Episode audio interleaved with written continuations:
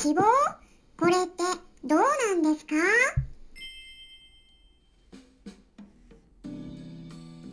こんにちは。サラホリスティックアニマルクリニックのホリスティック獣医サラです。本ラジオ番組ではペットの一般的な健康に関するお話だけでなくホリスティックケアや地球環境そして私が日頃感じていることや気づきなども含めて様々な内容でイギリスからお届けしております。皆さん寒くないですか？まあね今日朝起きたら左腕がしびれてまして カンパネーラがねべったりいたんですよ。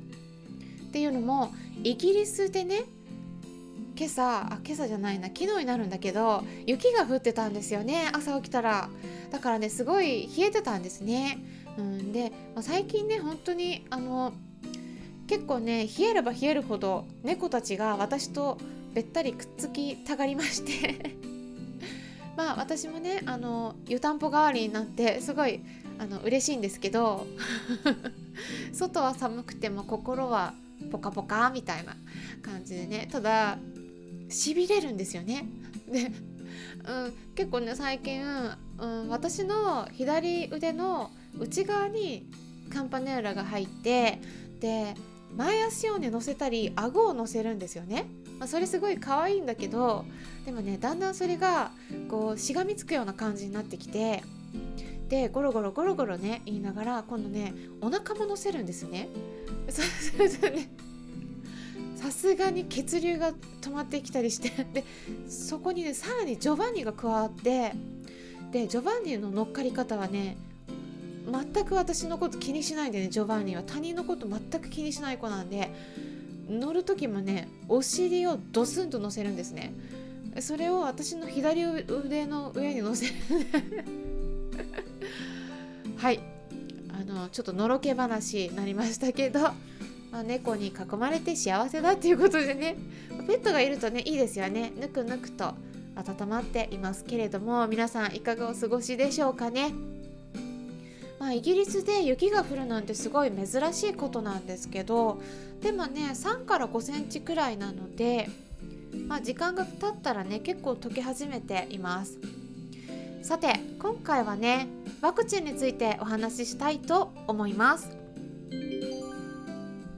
まあ、前回もねお話しした時に結構ね再生回数がいきましてあ皆さん興味があるんだなと思いましたので今回もお話ししてみたいと思ったんですけれどもまあ日本もねワクチン着々と、まあ、少しずつ接種されてきているんじゃないかとは思うんですがイギリスの方だと、えー、もうね人口を100人あたり8人約8人の人がワクチン打ってる感じなんですよね。だからもう8%っていう感じなんですけど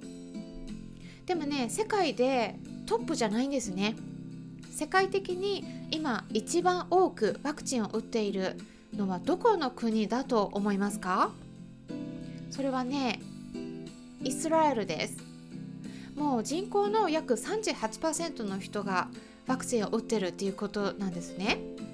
でその次かと思いきやイギリスはね世界で今4番目なんですよ。はい2番目がじゃあどこかっていうとアラブ首長国連邦です。で3番目その次がバーレインですね。えバーレインってどこって思われた方いらっしゃるかもしれないですけどまあアラブ首長国連邦の近くになります。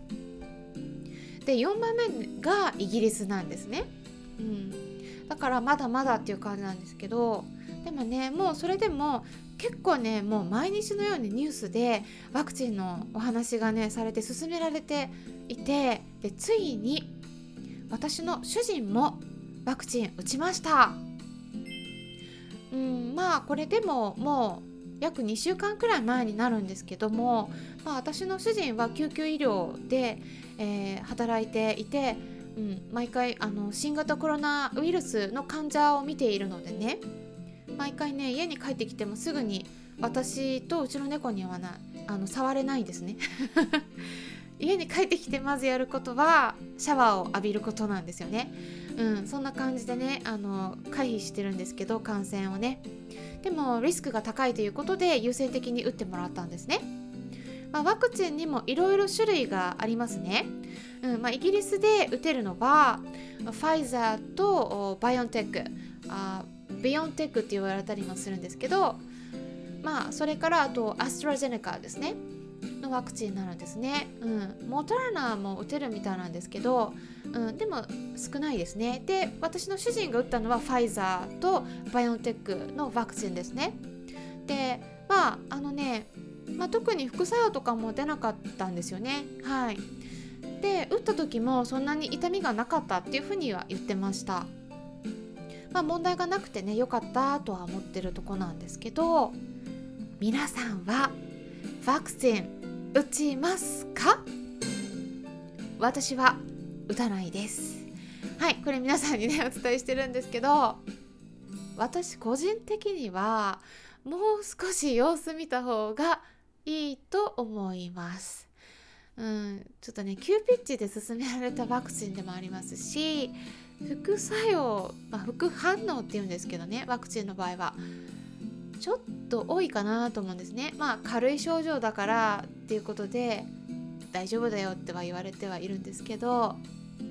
まああの実際ニュースありましたよね例えばファイザーあとバイオンテックのビヨンテックのワクチンを打った人23人がノーウェーで亡くなったりドイツでは10人が亡くなったりしているんですよね。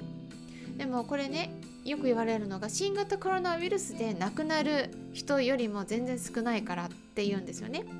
ワクチンっていうのは何のために打つかっていうと個人一人のためじゃないんです。集団の予防のためなんですね。大人数で予防するためのものなんで個人のことは多少ね無視されるんですね。はい、ここがちょっと目的がね違うんですね。だからそこはねやっぱ理解した方がいいかと思うんですね。でアメリカのカリフォルニアのモダーナあモデルナのワクワクチンを打った人でで何人かアレルギー反応を引き起こしたっていうことでね一旦接種がストップされたこともありましたよね。うん、で結局問題がないって判断されてまた再開はされましたけれどもアメリカの国立アレルギー感染研究所の所長であるファウチさんも軽い反応が出たんですよね。倦怠感とか痛みとかっていうのだったみたいなんですけどアレルギー反応のそういうまああのまあ、それはアレルギー反応とは言えない場合もあるんですけどそういう、まあ、ワクチン打った時の副反応ってどういう症状が具体的に出るのか気になっている方もいらっしゃると思うので説明しますと大体は、頭痛とかだるさ吐き気っていったような症状、まあ、そういう軽い症状が一応ねイギリスの方で言われているのが10人いたら、まあ、1人くらいの割合で出ると言われているんですね。でその他にももっと稀な例では打った場所の皮膚が赤くなったり顔が腫れたりする場合もあります。まあ、これねペットも大体同じ症状なんですよね。他のワクチンに関しても。うん、で飼い主さんにね皆さんにお伝えしてるんですけど副反応はね絶対誰かは出ますから。でワンちゃんとかもね狂犬病のワクチンとかありますけど必ず死亡例は出ます。はい。毎年出てるんですね。これはたくさん打てば打つほど必ず出るんですよ。だからこの今回の新型コロナウイルスのワクチンで亡くなった例っていうのも必ず誰かは出るだろうなっていうのはもう分かってる分かりきってることなんですね。だけど集団の予防のために多少の犠牲は ここは目をつぶるっていうね暗黙の了解があるんです。うん、だからちょっと副反応はね出る可能性があるっていうふうにはやっぱ思った方がよくてでその可能性を考えた時にね午前中に打った方がいいです。もし打つのであれば。これはペットの場合もそうだし人間もそうです。なんでかっていうとやっぱね副反応が出た時に夜とかになってね症状が出ちゃうと病院が閉まってたりするとちょっと対応が遅れる場合があるんですよね。だからそういったリスクをね考えて行動した方がいいと思います。あとはですねそういう頭痛とか筋肉痛とかそういう症状が出た場合にどうするか。っていうのがね、対処法としてイギリスの政府が運営している NHS、ナショナルヘルスサービスって言われてる国民保健サービスがあるんですけどそこからおすすめされている方法があるんですね。でそれは特にねあの病院でなんかお薬処方されるとかいうことじゃなくて普通に薬局で買えるお薬を使うっていうことなんですけどそれがどのお薬かって言いますとパラセトモールって言うんですけどあ日本だとタイレノール A と呼ばれるお薬になります。これねあのオンラインでも買えますので一応私の方でリンク先を概要欄に載せておきます。はいお薬の名前もう一度言いますとタイレノール A と呼ばれるお薬ですね。これ痛み止めなんですね。生理痛とか頭痛とか、まあ、そういう痛みに使えるので、まあ、それね万が一そういう症状が出たらそれを飲んでくださいってねそれがいいですよっていうふうにイギリスではおすすめされてます。はい。でまあこれであとですねあのこれ人間用のお薬なんですね。うん。ただちょっと飲む時ねペットの飼い主さん間違ってペットにこう食べてしまわれないように注意してください。このお薬ねちょっと要注意なんですね。ペットには。人間は平気なんですけど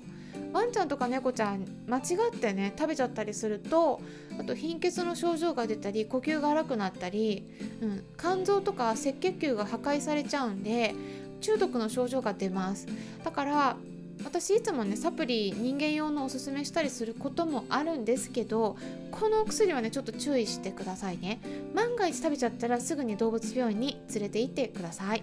今回は新型コロナウイルスのワクチンの副反応と対処法についてお伝えしていきました。参考になったという方はよろしければいいねボタンのクリックとかフォローもしていただけたら嬉しいです。それではまたお会いしましょう。ホリスティック獣医サラでした。